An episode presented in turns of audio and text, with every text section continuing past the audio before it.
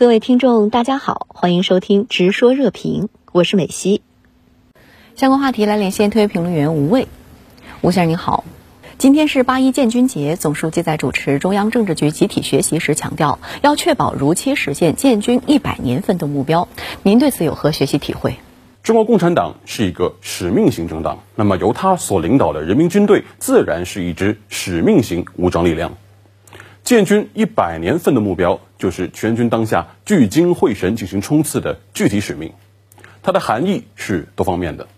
先看时间定位，今年我们迎来了建党百年，那么在并不遥远的二零二七年，我们即将迎来建军百年的重大历史节点。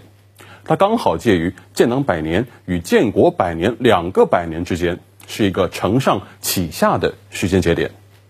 再看角色定位，总书记强调。在全面建设社会主义现代化国家、实现第二个百年奋斗目标的历史进程中，必须把国防和军队建设摆在更加重要的位置上，加快建设，巩固国防和强大军队。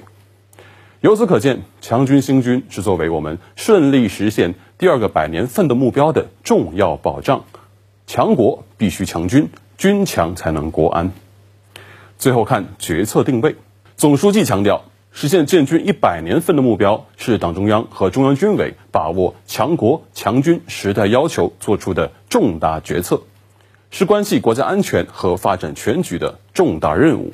是国防和军队现代化新三步走十分紧要的一步。国防和军队现代化新三步走是由习近平总书记在十九大报告中提出的，也就是到二零二零年基本实现机械化、信息化建设取得重大进展。战略能力有大的提升，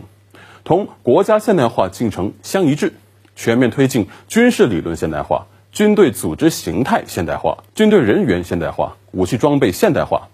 力争到二零三五年基本实现国防和军队的现代化，到本世纪中叶把人民军队全面建成世界一流军队。由此可见，国防和军队现代化的新三步走分别对应三个时间节点，也就是二零二零年。二零三五年和本世纪中叶，也就是二零四九建国百年前后，而在二零二零年，党的十九届五中全会审议通过的“十四五”规划和二零三五年远景目标的建议中啊，就明确提出，确保二零二七年实现建军百年奋斗目标。如何实现这个目标呢？国防部新闻发言人任国强在例行记者会上进行了专题解读，他谈到了四个要求，即。要求加快机械化、信息化、智能化融合发展，要求加快军事理论现代化、军队组织形态现代化、军事人员现代化、武器装备现代化，要求坚持质量第一、效益优先，要求促进国防实力和经济实力同步提升。将四个要求与新三步走对应着看，答案也就呼之欲出了。建军一百年奋斗目标，就是在走好二零二零年这一步的基础上，加快步伐，争取提前实现二零三五年目标。强军兴军的步伐为什么越发急促？因为世界格局正在发生深刻剧烈的变化，任何宏伟目标的制定都不是闭门造车，必须与我们正身处的世界格局紧密相结合。战略机遇不等人，世界变革不等人，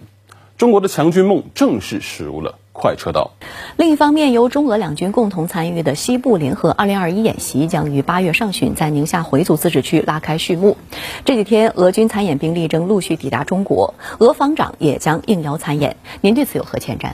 这场中俄联合军演刚好在八一节后拉开序幕，当然体现了解放军作为中国共产党领导的武装力量，始终是世界和平的建设者、全球发展的贡献者、国际秩序的维护者。从中俄的层面来看呢，此次演习不仅巩固中俄新时代全面战略协作伙伴关系，深化了中俄两军务实合作与传统友谊，更展示中俄携手打击恐怖主义势力、共同维护地区和平与安全的坚定决心和强大能力。值得注意的是。将演习地域与承办战区作为演习代号命名，与中俄在过去几年展开的这个东部幺八、中央幺九、高加索二零联合军演高度吻合，说明这个颇具规模的空地一体实兵实装联合演习啊，已经成为中俄两军之间的又一个新品牌，与中俄海上联合系列演习形成了陆海呼应。此外，国防部发言人吴谦大校在介绍演习科目的时候，他特别提到了联合侦搜预警与电子信息攻击，这说明中俄两军将在战场的制电磁权方面有了更进一步的协同合作，这足以体现两国的军事互信达到了一个前所未有的新高度。好的，也谢谢吴先生跟我们共同在线分享您的观点，谢谢。